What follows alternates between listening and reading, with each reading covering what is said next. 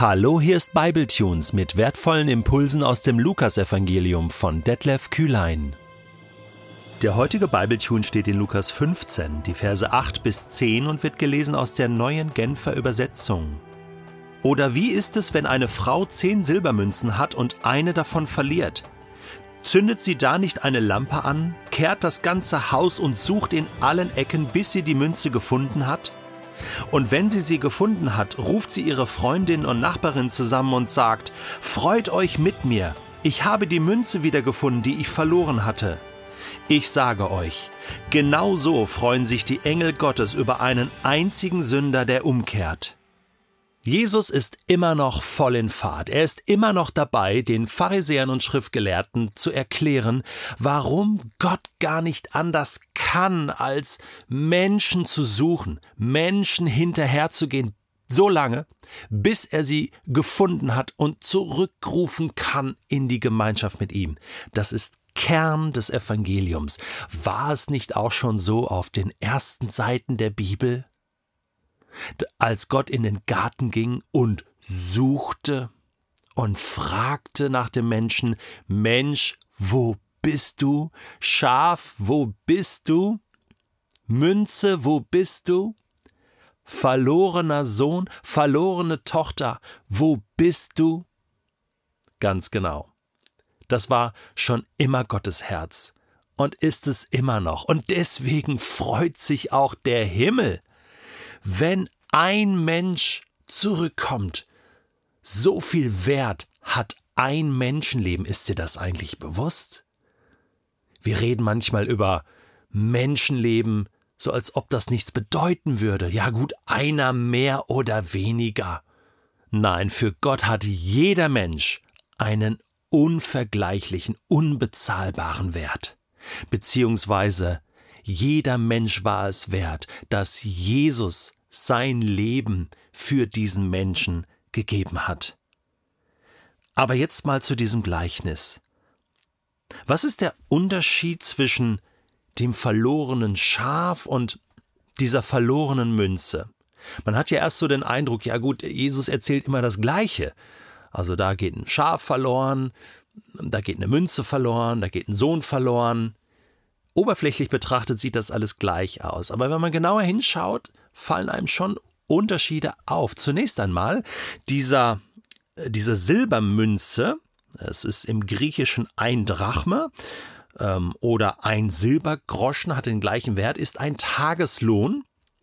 Also wenn ein Arbeiter von morgens bis abends gearbeitet hat, dann hat er am Ende ein Denar bekommen, ein Silbergroschen, ein, ein Drachme und konnte damit ja, sich selbst und seine Familie versorgen für einen Tag, Tagelöhner. Und dieser, äh, diese Silbermünze hatte den Wert von einem Schaf.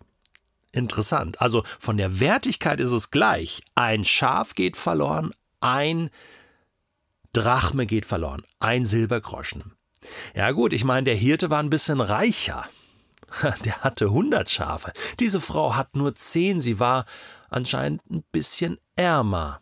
Natürlich sucht sie, denn für sie war dieser eine Silbergroschen sehr, sehr wertvoll. Also von der Wertigkeit ein bisschen Unterschied. Für die Frau ist es viel, viel wertvoller. Aber ich glaube, der entscheidende Unterschied ist noch ein anderer. Ein Schaf kann sich verirren, hatten wir gesagt.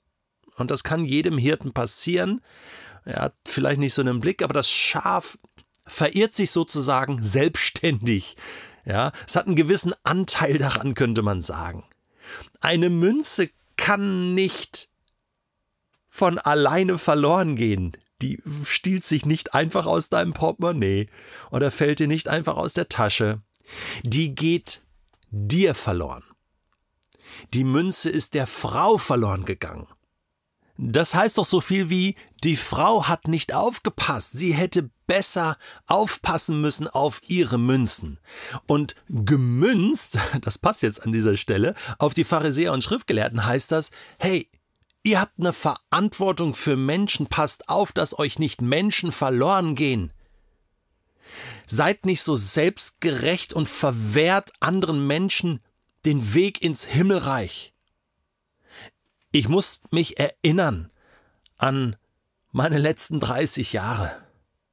Und da fällt mir auf, dass einige Menschen, die ich jetzt bildlich vor Augen habe, sind uns, sind auch mir verloren gegangen, weil ich selbstgerecht war, weil ich gesagt habe, hey, so kannst du nicht mit Gott leben, keine Chance. Und Menschen sind dann weggeblieben, sind nicht mehr gekommen, zum Beispiel zum Gottesdienst oder in eine Gemeinschaft, haben Kirche den Rücken gekehrt und sind ferngeblieben. Und ich bin ihnen nicht nachgegangen. Ich bin der verlorenen Münze, dem verlorenen Menschen nicht nachgegangen, nicht genug nachgegangen. Das war lieblos. Das war nicht Gottes Herz. Es gibt eine Studie von Tobias Feix und Tobias Künkler, wo es um Dekonversionen geht, also um Entkehrungen. Ähm, sie berichten von einzelnen Menschen, die im Interview biografisch erzählen, wie das bei ihnen war, warum sie nicht mehr glauben. Und das ist so frustrierend. Und der Hauptgrund ist oft, dass christliche Gemeinschaften so desolat mit diesen Menschen umgegangen sind, dass, dass sie keinen anderen Ausweg mehr gesehen haben. Natürlich bleibt die Hoffnung, dass irgendwann diese Menschen wieder zurückkommen, neuen Mut schöpfen, merken, dass Gott anders ist als Kirche. Aber weißt du, hier sagt Jesus, es ist dein Job. Es ist dein Job, hinterher zu gehen. Und weißt du was? Niemand von uns, und jetzt rede ich mal wirklich über uns und allein über mich. Ich, ich mach's mal an meiner Person fest. Ich würde doch jetzt hier gar nicht stehen in meinem Studio in Lörrach-Brombach und über Bibletunes, äh, über die Bibel reden, über Gott reden und wissen, dass ich ein Kind Gottes sein darf, wenn da nicht einer gewesen wäre in meinem Leben, der mich gesucht hätte. Da war ein Mensch. Ein Mensch, der gesagt hat, Detlef, Gott liebt dich, komm zu ihm, komm zu ihm zurück. Ich war doch auch so eine verlorene Münze, ein verlorenes Schaf. Und ich bitte dich jetzt um eins. Erstmal sag Gott Danke, dass er dich gefunden hat, dass er Menschen gebraucht hat in deinem Leben, die dich gefunden haben. Vielleicht sagst du denen auch mal Danke. Und dann mach eins, bete kurz und sag Gott, bitte erinnere mich an Menschen, an verlorene Münzen in meinem Leben. Vielleicht ist da ja jemand, wo du vielleicht auch schon die Hoffnung aufgegeben hast. Und dann fängst du jetzt an, für diesen Menschen zu beten. Vielleicht hast du die Möglichkeit, Kontakt aufzunehmen. Suche, suche in allen Ecken, mach die Lampe an, kehre das Haus, bis du die Münze gefunden hast. Es ist dein Job.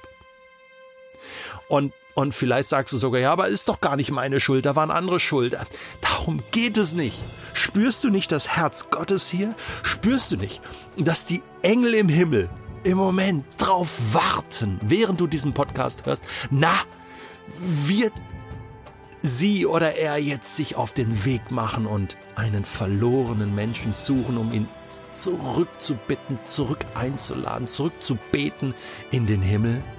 Und weißt du, was für eine Freude sein wird im Himmel und auf Erden, wenn das passiert?